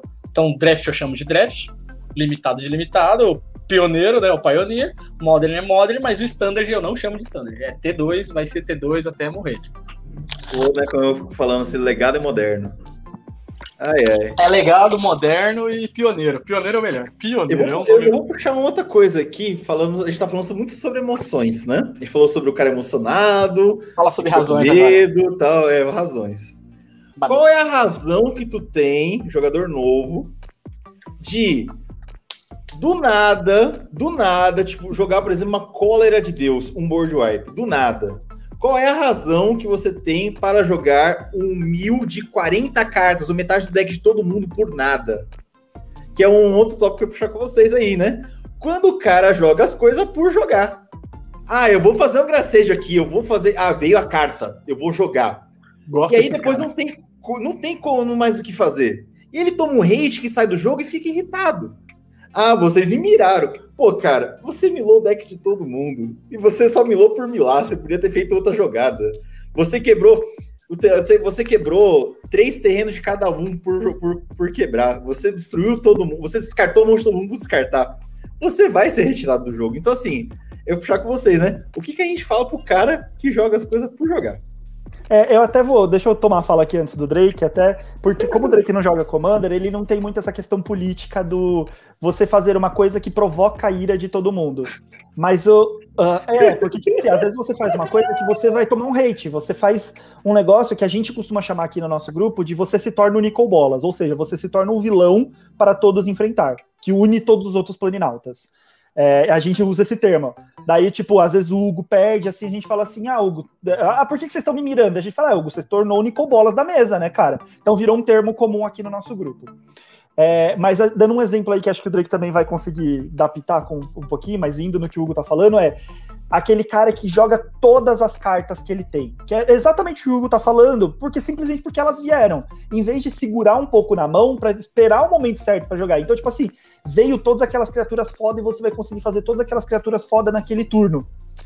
Em vez do cara esperar e fazer aos poucos, esperar, tipo, guardar algumas coisas na mão, porque sabe que, olha, eu fiz umas coisas foda, vai tomar um board wipe, ele gospe todas as coisas na mesa e depois ele fica sem, sem os recursos.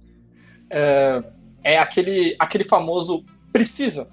Você precisa. é, pensando no X1, pensando no X1, a sua board já é forte o suficiente para já ganhar o jogo. Então, para que, que você vai fazer mais uma criatura? Mais duas criaturas? Tem necessidade? Qual é, um voltando lá atrás em um dos nossos tópicos, o que pode te punir?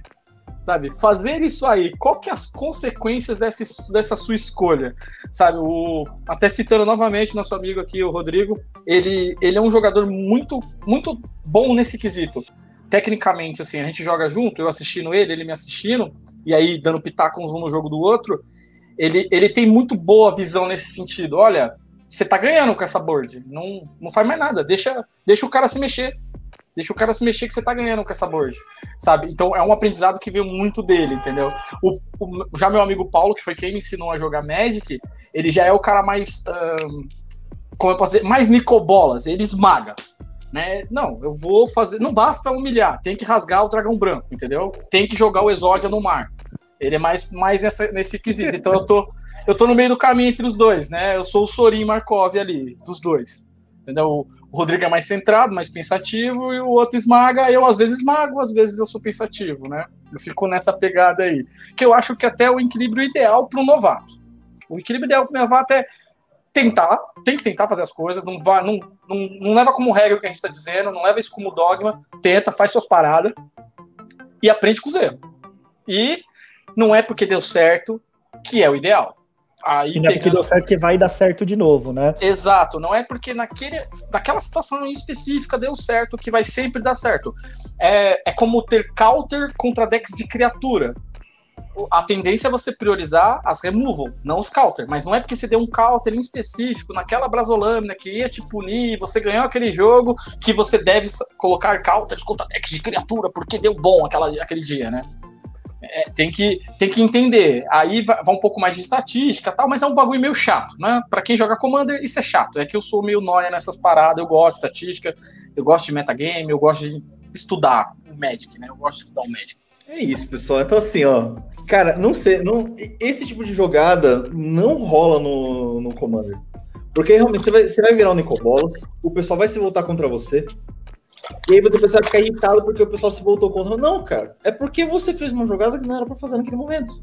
Ou, né, como falaram aqui, tu, tu, já tá com uma board feita de criatura. Você não precisa jogar mais criatura. Ah, mas eu vou jogar mais. Você toma, toma uma bomba.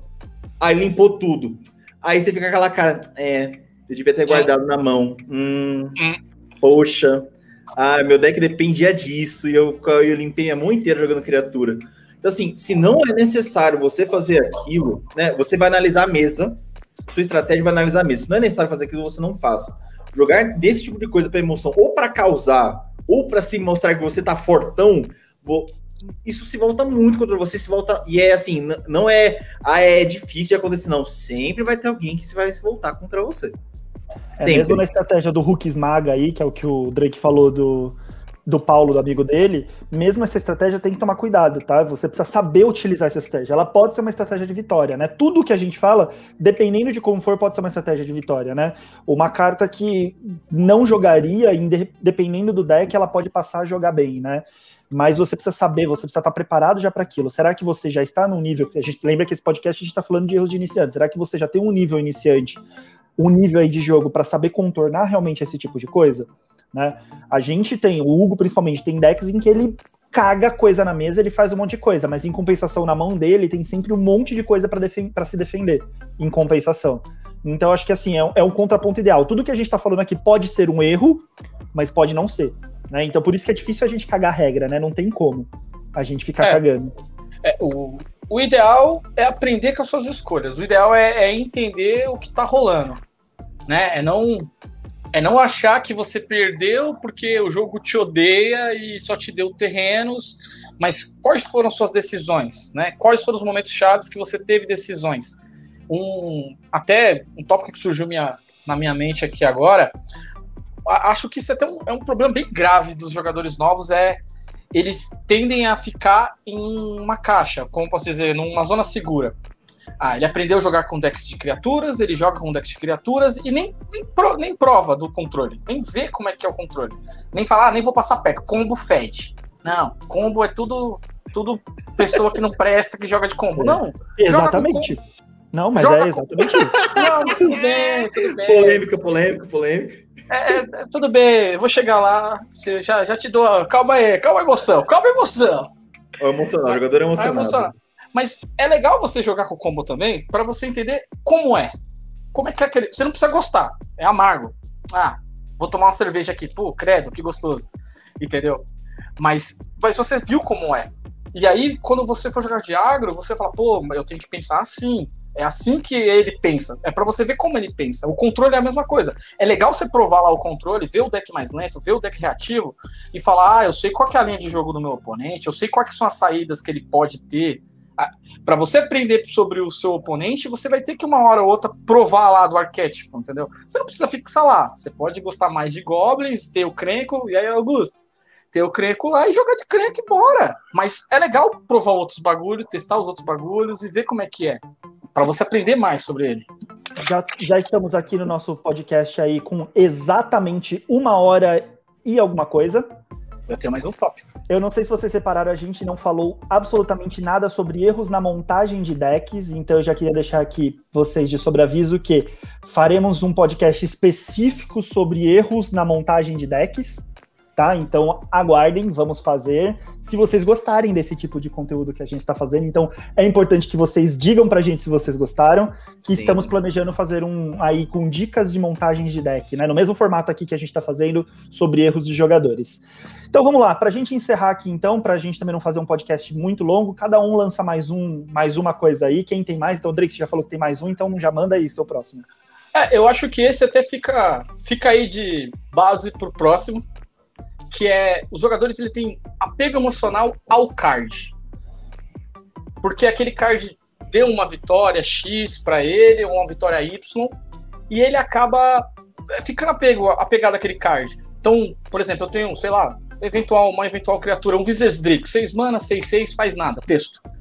E aí eu tenho um apego emocional, porque foi o primeiro card que eu ganhei de Magic, blá blá blá, já ganhou várias, teve várias vitórias para mim. Aí o Hugo me explica, fala, cara, 6 manas para uma criatura no Commander, tem que fazer mais. E aí eu não aceito essa, esse, essa ajuda do. Porque eu tenho um apego emocional por aquele card. E eu acho que isso aí vai mais nessa vibe aí, da montagem do deck. Vai nessa, nessa ideia. Que é, por exemplo, jogadores têm, têm uma mania também, isso é mais comum, pelo menos no Arena, não sei como é que é pra vocês no Commander, é ter cartas que não fazem sentido nenhum com a estratégia. Que é ter uma cólera de Deus num deck de criaturas. Pelo amor de Deus, como dá raiva isso. É, é, eu, eu literalmente dá vontade de pular na tela. Quando, tipo, eu tô jogando contra um deck agressivo, tô fazendo a minha board, tô tentando estabilizar, daqui a pouco o infeliz me dá uma cólera. Eu olho assim. Hum. Nunca que eu ia imaginar que ele tinha uma cólera. Beleza, ele me pegou com uma rasteira, mas não faz sentido. Não faz não, sentido. Não faz. Ah, é, é que assim, vou. Jogador de Commander tem muito cara, sim, que tem deck de agro e tem cólera dentro do deck. Por quê? Por quê? No Porque Commander acontece muito, cara. Você precisa, no Commander você precisa estar preparado para tudo, mas existem Sim. outros casos esdrúxulos, tá? É porque mas, tem, é, é, que eu vou te falar uma pergunta, sabe por quê? Só, Pode, só uma pergunta. Pergunte, é, pergunte. É, mas essas, essas, esses sweepers, né, esses board wipe, eles tendem a ser condicionais para tipo não afetar todas as criaturas dele, ou não? Não, tem gente que coloca tipo cólera de Deus no deck agro, X, sabe por quê? Não é porque a Wizards falou, é porque tem muita gente que ensina isso. Não, gente, vocês têm, que ter quatro board wipe. Não, não tem. Você não tem T4 board wipe. Se tiver que ter, condicional. Tá? É, por exemplo, eu tenho o deck do Arcades. O Arcades tem quatro board wipes. É, destruir tudo mesmo. Mas sabe como é que é? Meus board wipe é condicional. Tipo, cada criatura causa dano si próprio igual ao seu poder. É, destrói a criatura com. Destrói a criatura com, com poder maior ou igual da criatura alvo, tipo poder zero. Entendeu? É condicional. Ou só tem criaturas com poder Mark 3. Mas tem muita gente que coloca do, do, do jeito que você falou mesmo, tá? Destrói, destrói, destrói duas criaturas. Duas palavras. Porque foi ensinado isso aí. Duas eu não palavras. sei o que o Hugo falou, mas eu discordo. tá certo, fala aí então. Então, argumente, argumente. Antes, fale suas duas palavras, eu quero saber suas duas palavras. Parabéns. Eu, eu fui tirar a gata que estava miando aqui e acender a luz. Eu não ouvi o que o Hugo falou, mas eu discordo, porque claramente o Hugo só fala bosta.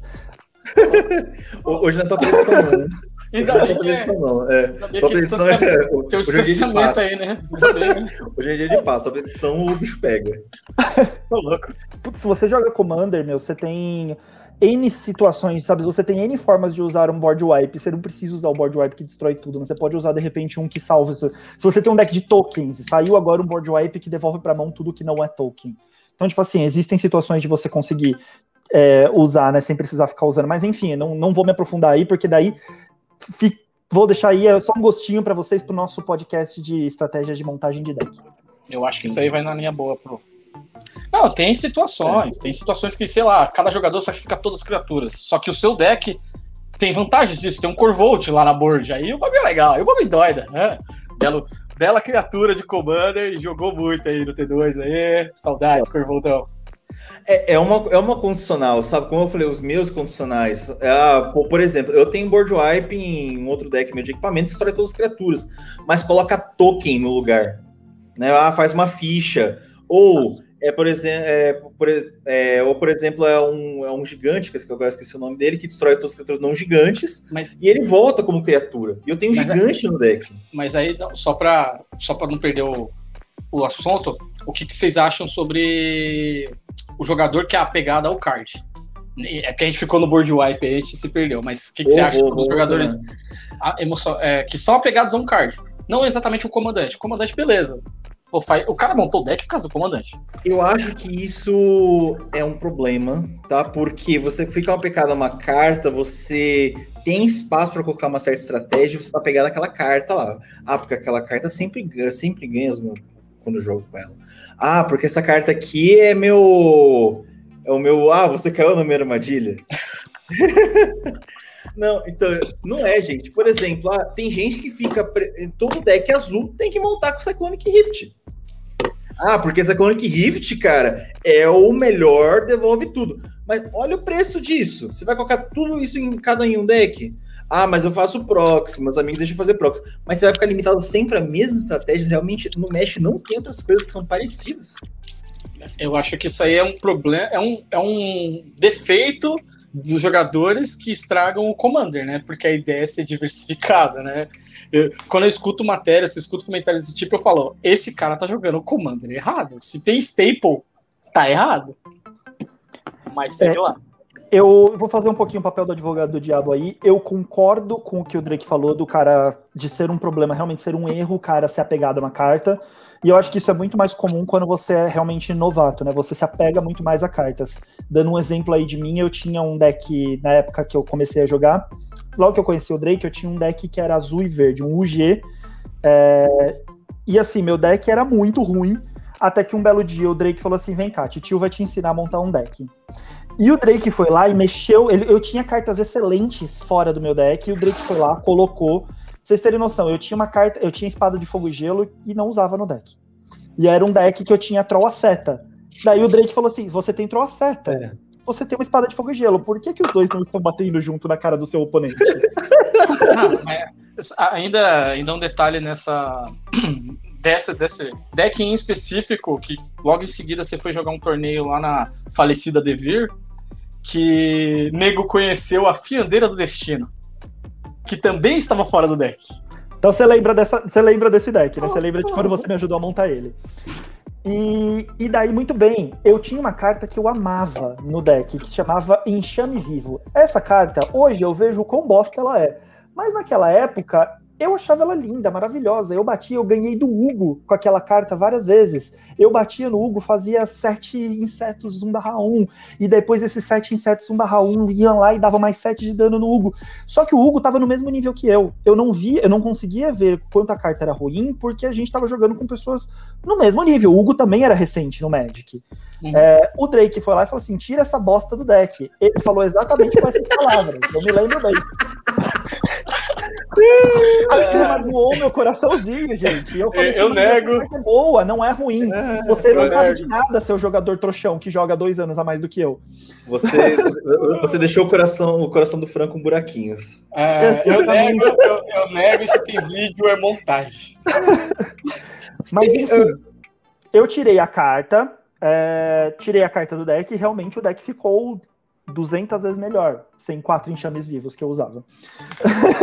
Ficou coeso. Eu diria que ficou coeso, né? Exato. Coeso. Mas assim, é, o, o, meu ponto aqui é: concordo em partes num competitivo, porém no Commander eu discordo porque, pelo menos para mim, tá? Eu, eu, também não tô falando que quem joga Commander competitivo tá errado, quem joga Commander só para ganhar tá errado.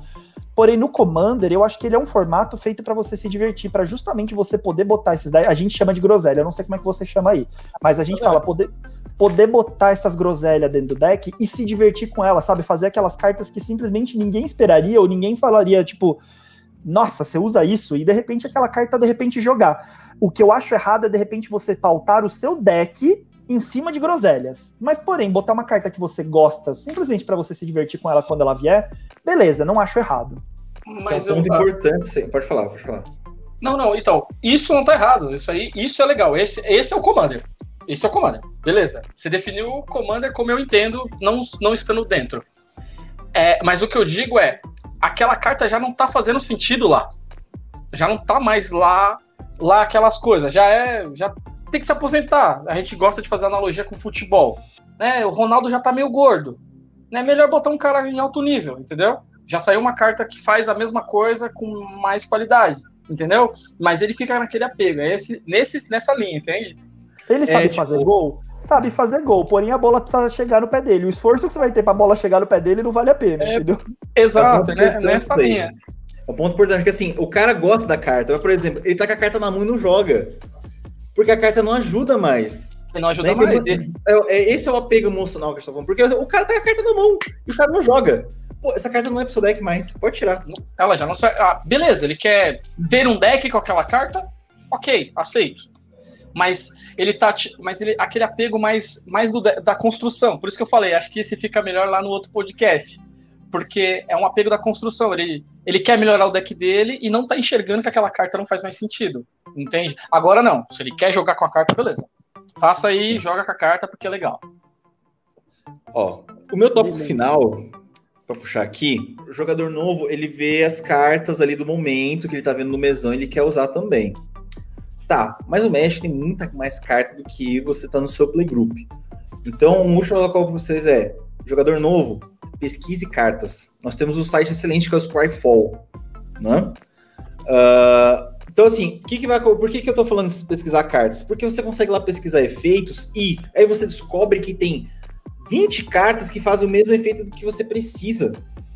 E aí você consegue montar decks novos, decks mais baratos, com estratégias novas que ninguém viu naquele mesão. E aí você começa a bolar estratégias, seu deck come, você começa a subir o seu nível nisso.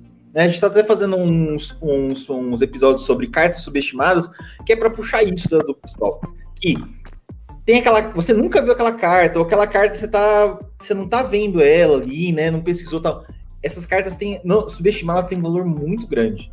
Tá? Então, assim, pode ser a surpresa do mesão na hora de você jogar com alguém, e pode ser aquela carta também que falta para o seu deck que você queria tanto, mas você não sabia que existia.